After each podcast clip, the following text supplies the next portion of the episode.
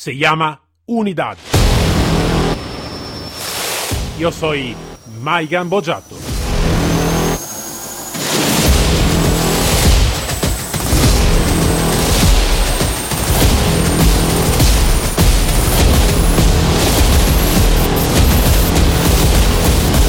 Unidad K9.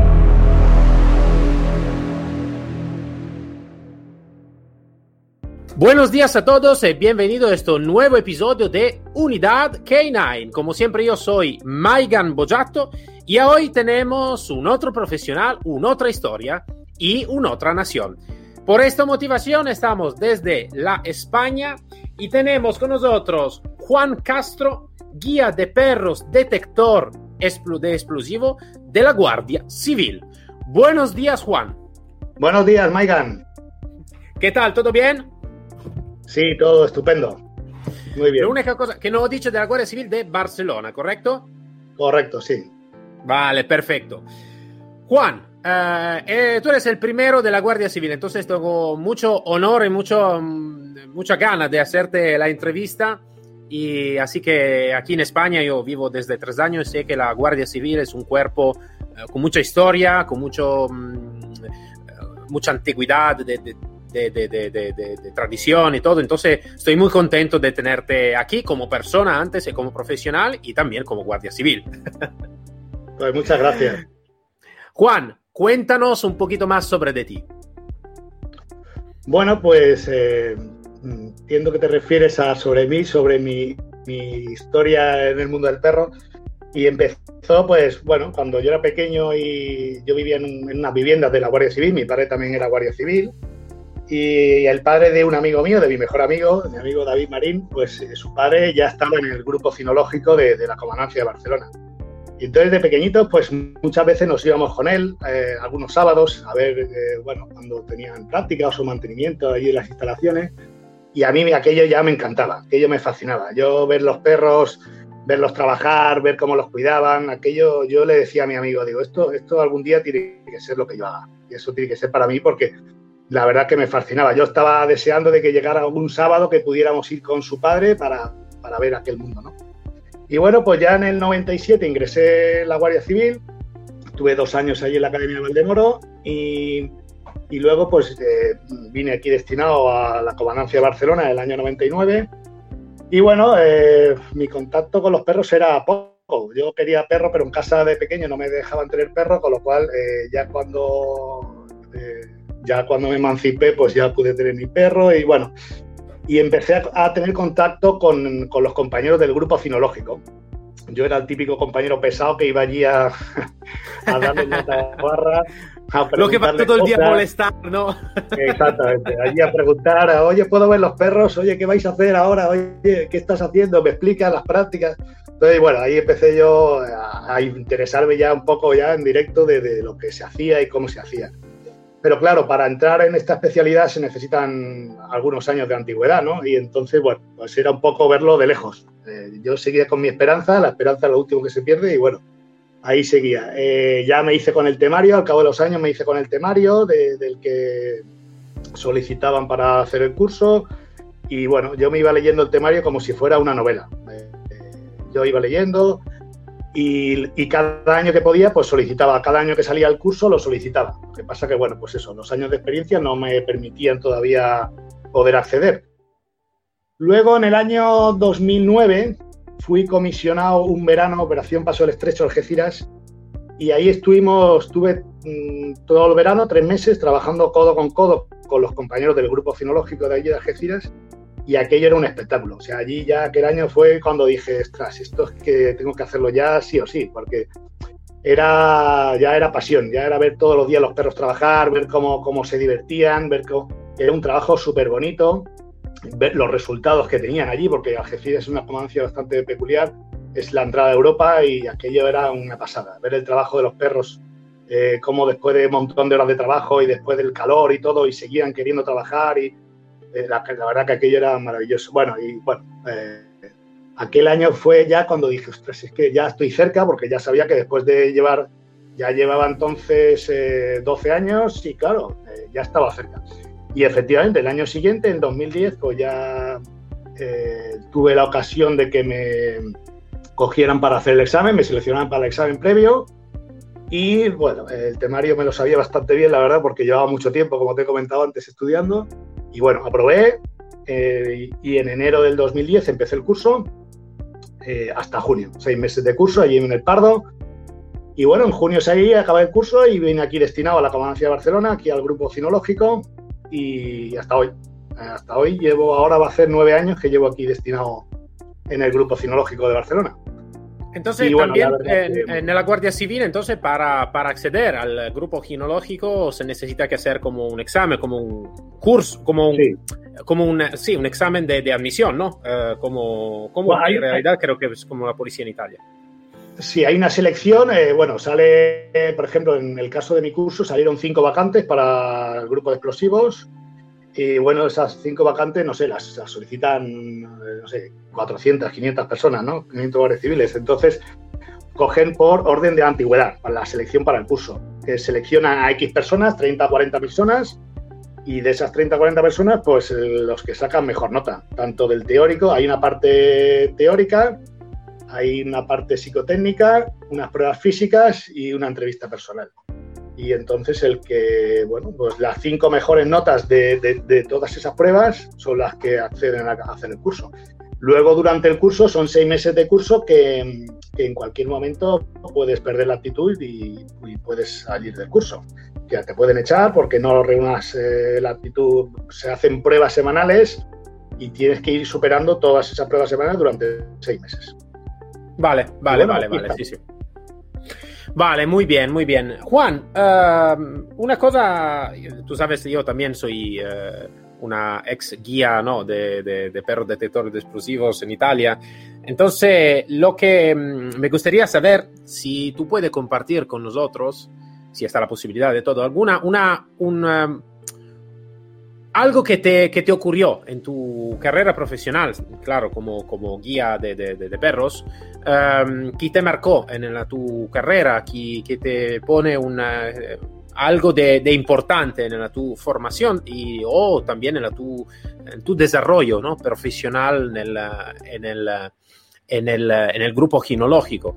Eh, está siempre, ¿no? Está la, teoría, está el examen todo, después está siempre una intervención o algo que te marca, ¿no? En alguna manera. Si tú puedes compartirlo con nosotros, claro, eh, estaría genial.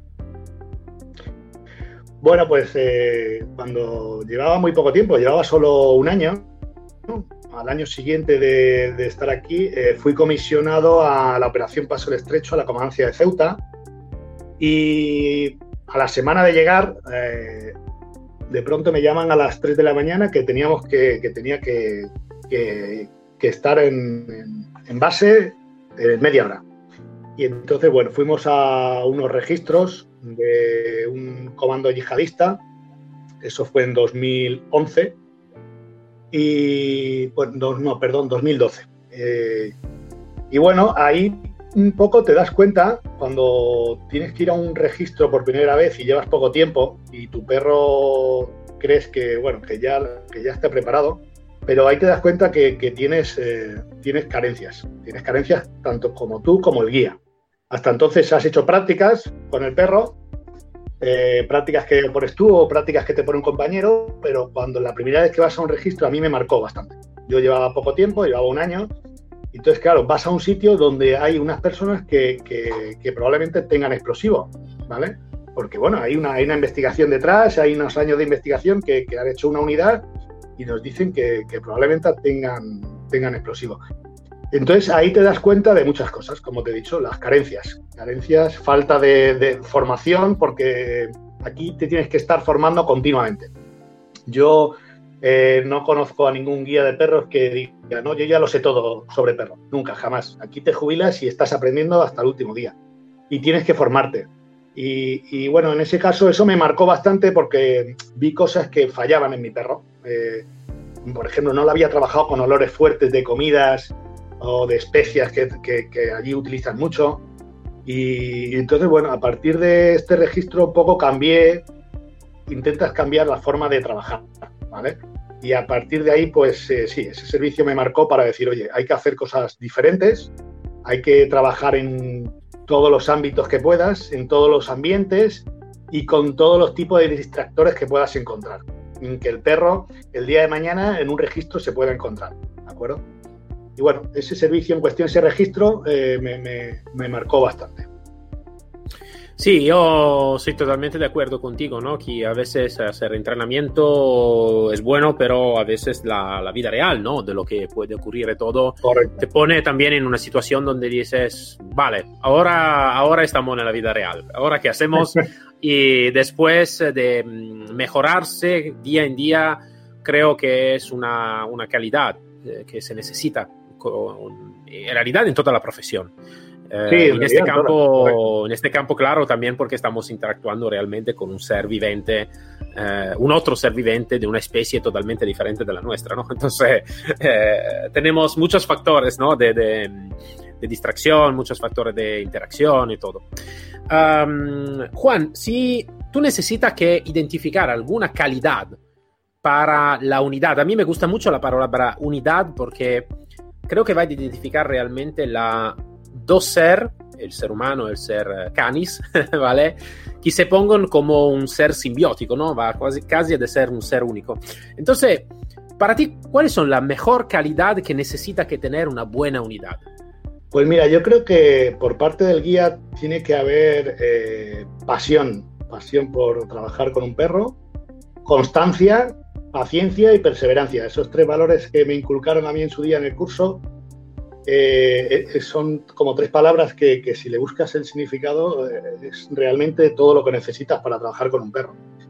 Por parte del perro, por supuesto, tiene que haber, bueno, una base, tiene que haber buenos instintos y, ganas de agradar, ganas de, trabajar para su guía.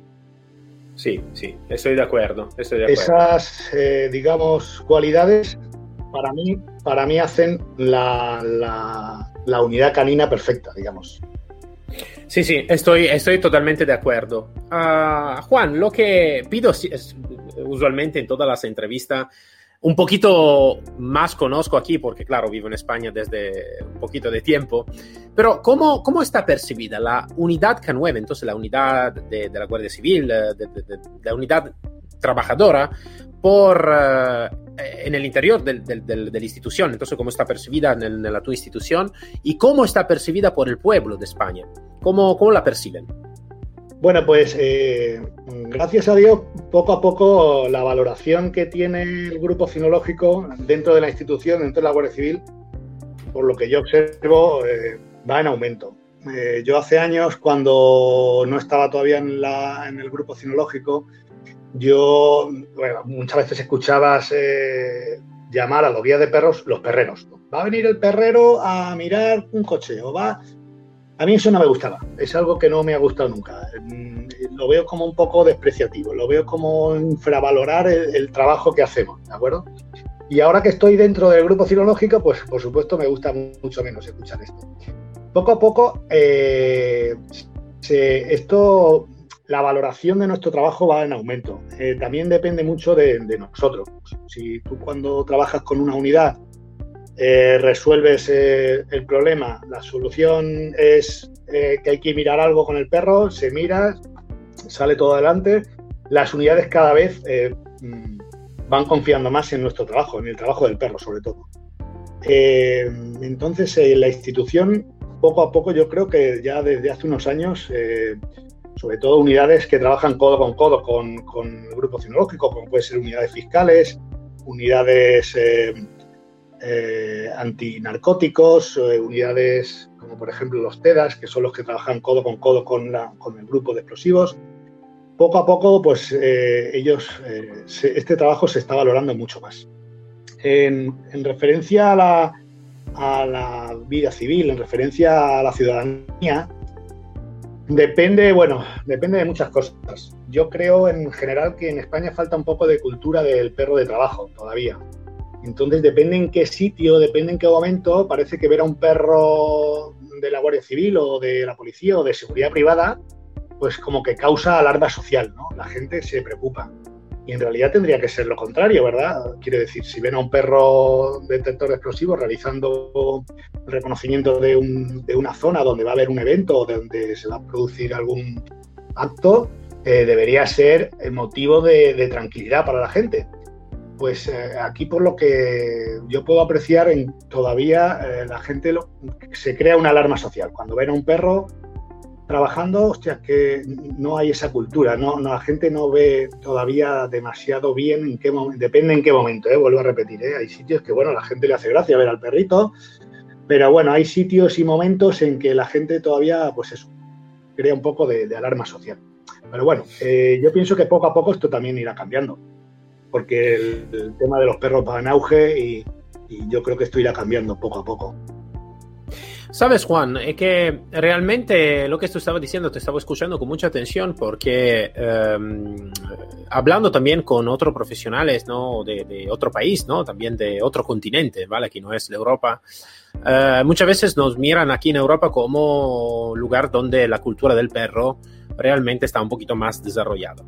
Y realmente es así, un poquito es eh, más desarrollada que en algún país.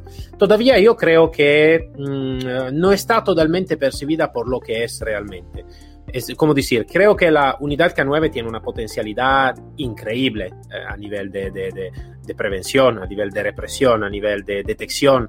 Tiene una potencialidad increíble. Y nosotros como guía, como instructores, como, como, como lo que trabajamos en este, necesitamos que tenemos la responsabilidad de dar a crecer este sí. en la institución, en la institución porque claro, um, las instituciones y lo que mandan necesita que aprender más sobre, sobre la potencialidad y nosotros necesitamos que mostrar realmente la potencialidad.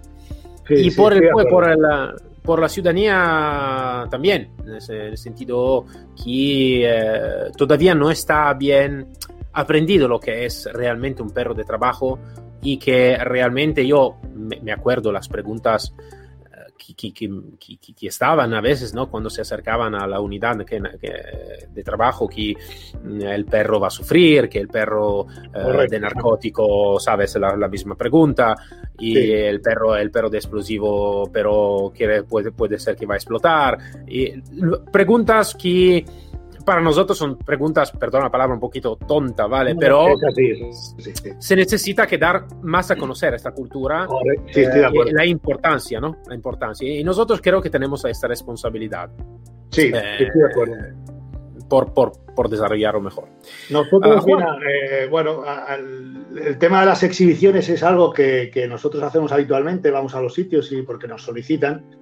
Y bueno, hay gente que no le gusta porque, bueno, no le gusta, pero yo pienso que, que, un poco estas exhibiciones eh, van bien para eso, para dar a conocer nuestro trabajo y para responder estas preguntas que la gente nos hace, como que si al perro de droga se le droga para que busque droga, etcétera, etcétera, etcétera. Entonces, yo pienso que, que también es un, es un sitio bueno donde dar a conocer este trabajo a la gente que, que no tiene esa percepción.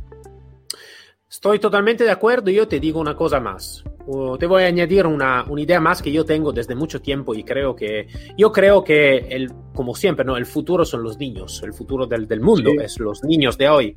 Eh, Yo creo que mm, la, la, escuela, la primera, mm, antes uh -huh. de formar en, uh, en cosa muy dogmática, necesita que enseñar también un poquito más de cultura también sobre otro tema. Y creo que la, mm, la cercanía de, de, de, la fuerza de policía, que puede ser la Guardia Civil, sí. la Policía Nacional, lo que sea la Policía de Estado en Italia, eh, lo que sea, eh, necesita que estar cerca también de los niños para, para enseñar a los niños lo que es el trabajo del policía, del guardia civil, uh -huh. el trabajo de la Guardia Civil con los perros, ¿no? Entonces, Uh, esto es un, um, es un uh, anclaje más importante por los niños, ¿no? Porque un niño mira a los perros, digo, oh, qué bonito y todo.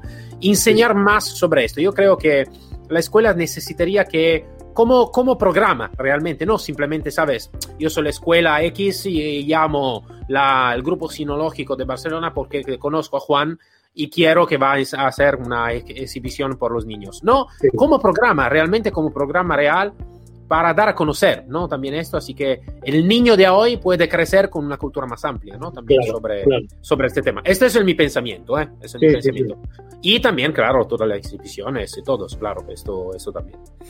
Um, Juan, una, una, pregunta sobre la relación que vosotros tenéis con el perro.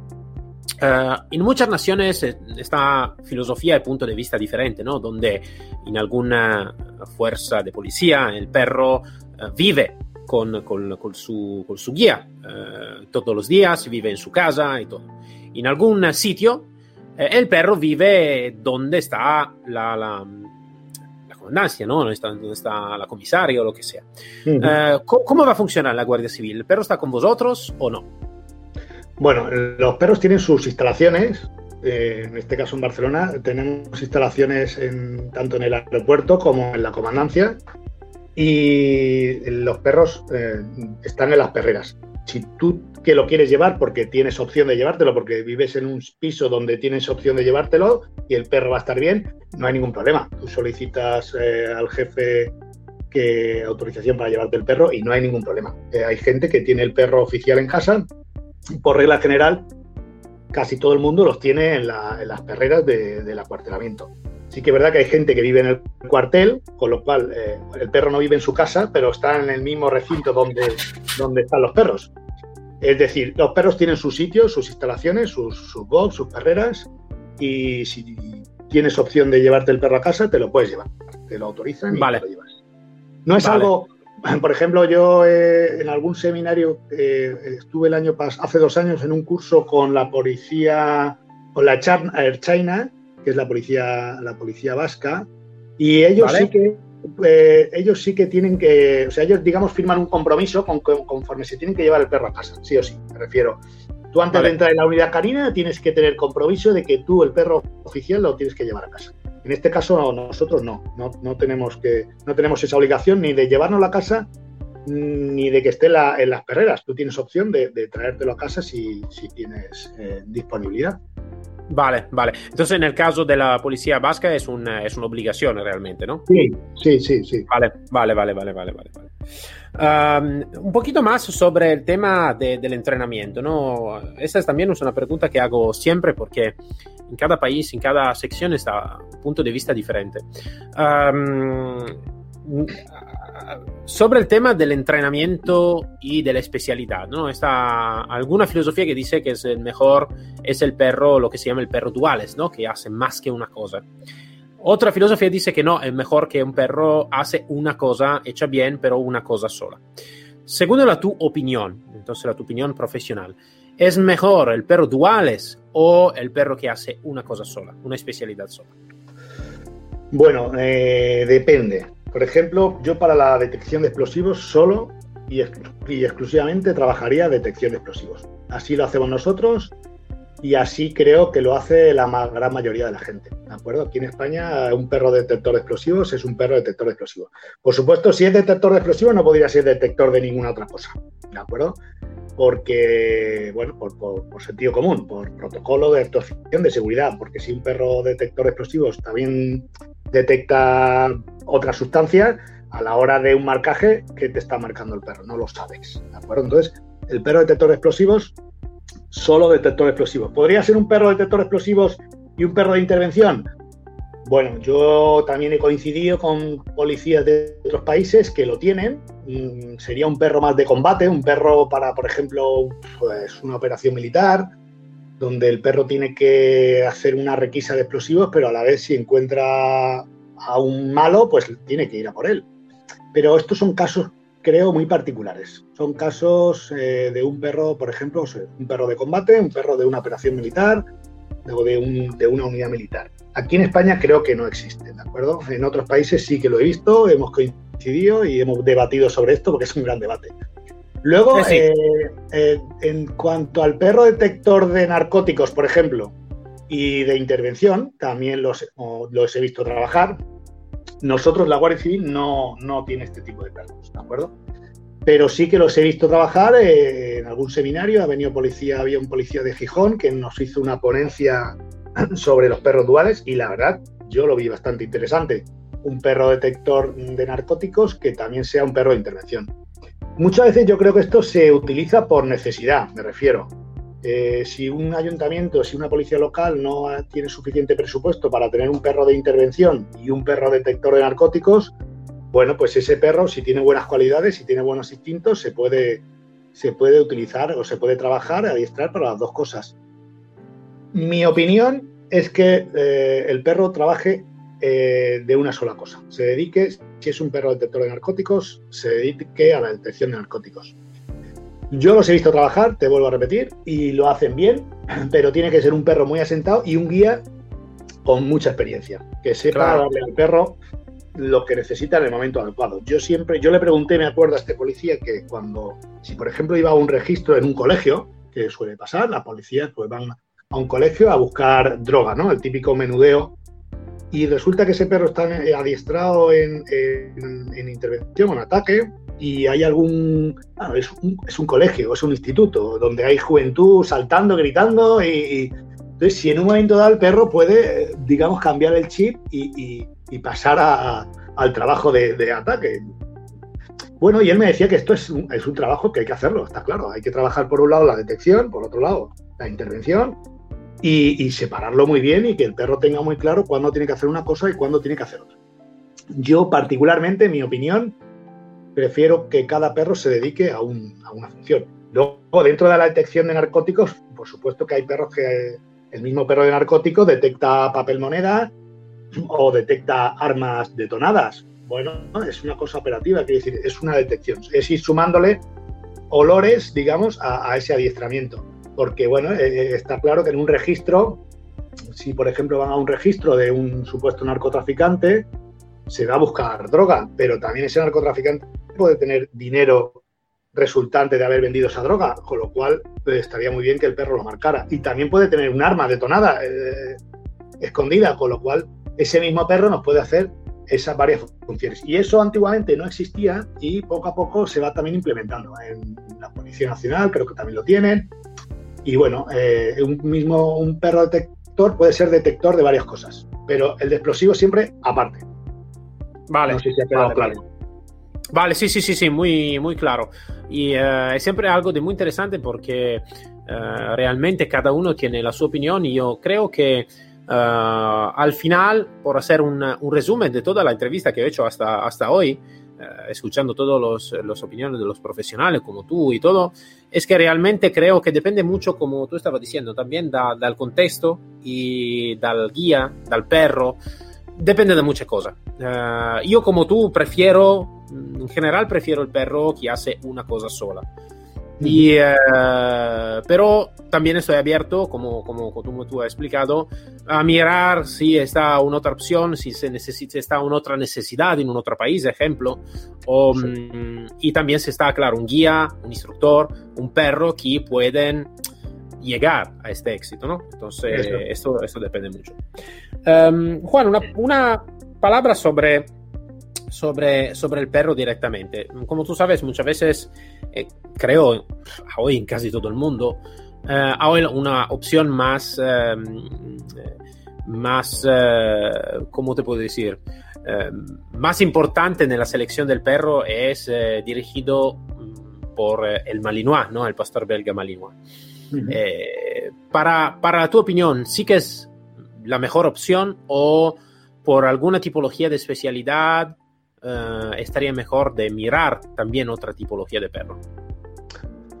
Bueno, eh, sería un poco, o sea, no, no, sería justo que yo te dijera que, que, que, el pastor alemán, que yo soy de pastor alemán, porque tengo dos pastores alemanes y no tengo un alemán. Entonces, no sería arbitrario, ¿no? Que yo te dijera que.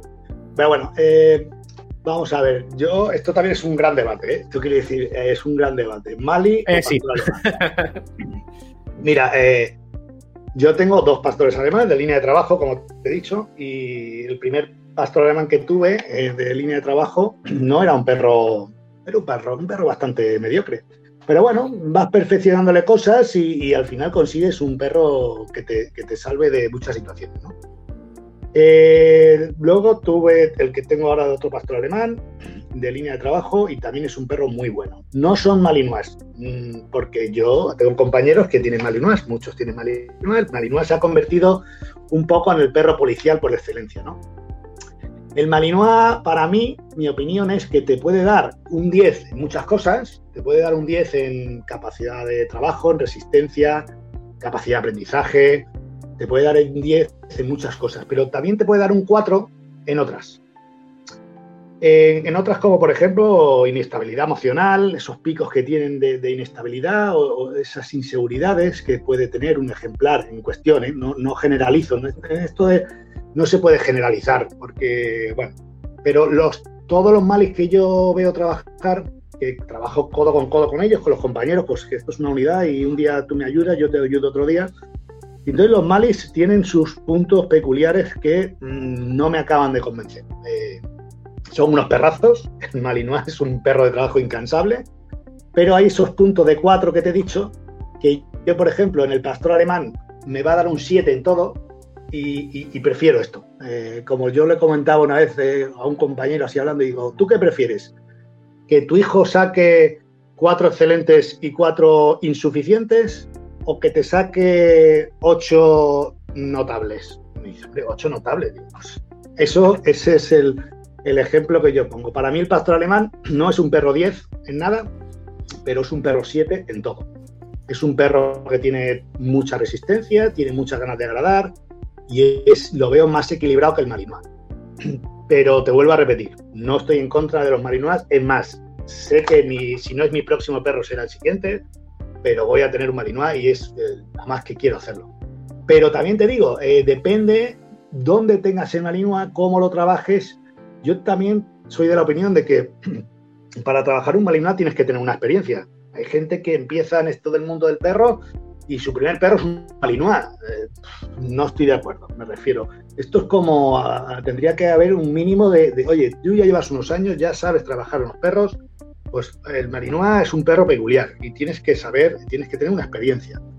Eh, luego también eh, veo mucha diferencia entre un Malinois, esto viene poco a colación de la pregunta que me hacías antes, si teníamos los perros en casa o estaban en las perreras.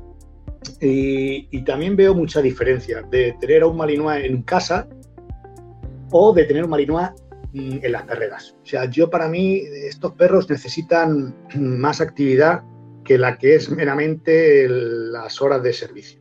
¿De acuerdo? Porque luego el tiempo que están en las perreras, pues están saltando, están dando vueltas y todo eso yo creo que les decasta y les crea estas estereotipias y estos problemas que tienen que, al final a la hora de trabajar pues se ven, se ven ahí reflejados.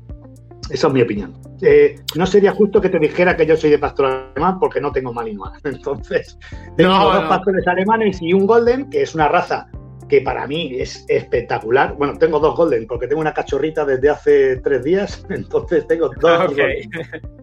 Y el Golden, por ejemplo, está claro que no lo vas a utilizar para perro de intervención, pero eh, eh, es un perro detector estupendo. O sea, a mí el Golden me ha sorprendido muchísimo porque es un perro que le encanta trabajar y es una máquina, era súper inteligente.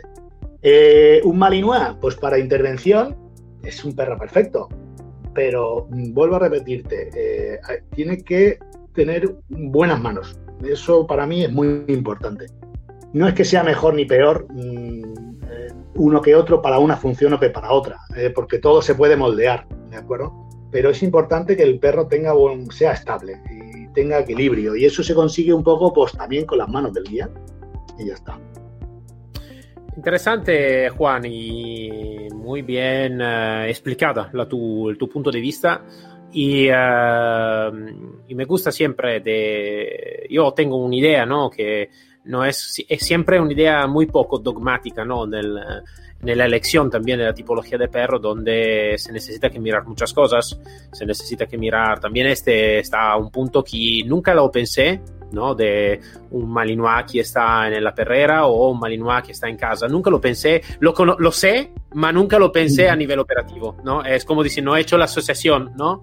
Y la estaba haciendo ahora que tú me estaba, me estaba, hablando. Es muy importante. Y, la sociabilización que haya tenido ese cachorro durante sus primeros meses de vida es muy, muy importante, porque eso todo, si, ese cachorro no ha tenido una buena sociabilización, el día de mañana ese, ese Balinois no, no, va a ser un perro operativo 100%. Eh, puedes, no puedes ir tranquilo, digamos, con él por ahí. Sí, sí, es algo que cuando tú me estabas hablando, digo, en eh, mi cabeza estaba, claro, sí, eh, sí, que claro, eh, sí, claro, claro, ¿no? Pero es algo, no, a veces que uno no, no, es como eh, el huevo de Colombo, ¿no? Que sabes que uno lo, lo, lo, sabes, pero dice, vale, no he hecho la asociación, va, sí, a ver, verdad, claro. verdad, verdad. Y sí, no, estoy, estoy de acuerdo. Yo también como guía explosivo tenemos un labrador y ha sido un perro estupendo por la detección de, de explosivos, ha sido un perro estupendo. Entonces, mm, sí, creo que depende mucho da, da, da, también de la mano del, del, del, guía, depende de la mano del instructor también, que va a crear otro guía, la unidad y todo. Entonces, y después, claro, está siempre la individualidad también del perro, ¿no? Aparte de la raza o de la mezcla, también está la individualidad, el carácter de cada perro, ¿no? Entonces, Eso está claro, no se puede generalizar en una raza, no, nunca. Claro, es, claro. Cada, claro. Ejemplar, cada ejemplar es un mundo. Es un mundo, sí, y sí. Como sí. decía antes, eh, un ejemplar a lo mejor que de cachorro es estupendo, si no ha tenido una buena sociabilización, eh, pues seguramente no sea un perro adulto eh, claro. muy bueno. Claro. Entonces, claro. cada ejemplar es un mundo, no se puede generalizar. Está claro que la raza en sí es la que es y las características sí, de la raza son las que son, pero luego cada ejemplar, cada ejemplar es diferente. Sí, sí, en general, claro, el Malinois es un perro muy tranquilo, suave, ¿no? Sí, sí, muy, se, se, cansa muy rápido. Entonces, bueno. Totalmente, está todo el día durmiendo, todo el día durmiendo, no quiere trabajar y se cansa muy rápido. va bien, va bien, Juan. Aparte de esta última, última cosa, va a ver, eh, broma aparte. Eh, Juan, ha sido realmente un placer de tenerte aquí con nosotros y uh, ha sido un placer de, de, compartir conocimiento contigo y algo de muy interesante, un punto de vista muy, muy interesante. Entonces, Juan, muchas, muchas gracias por estar con nosotros. Pues muchas gracias también a ti, Maigan, y también ha sido un placer eh, poder hablar contigo. Hablar de perros siempre es un placer y con alguien que, que también le guste todo este mundo, pues por supuesto, un placer, de verdad. Muchas gracias, Juan, y hasta luego. Gracias. Con todos nos encontramos el próximo episodio de Unidad K9, siempre con mi Maigan Bojato y con un otro profesional y una otra historia. Hasta luego todos.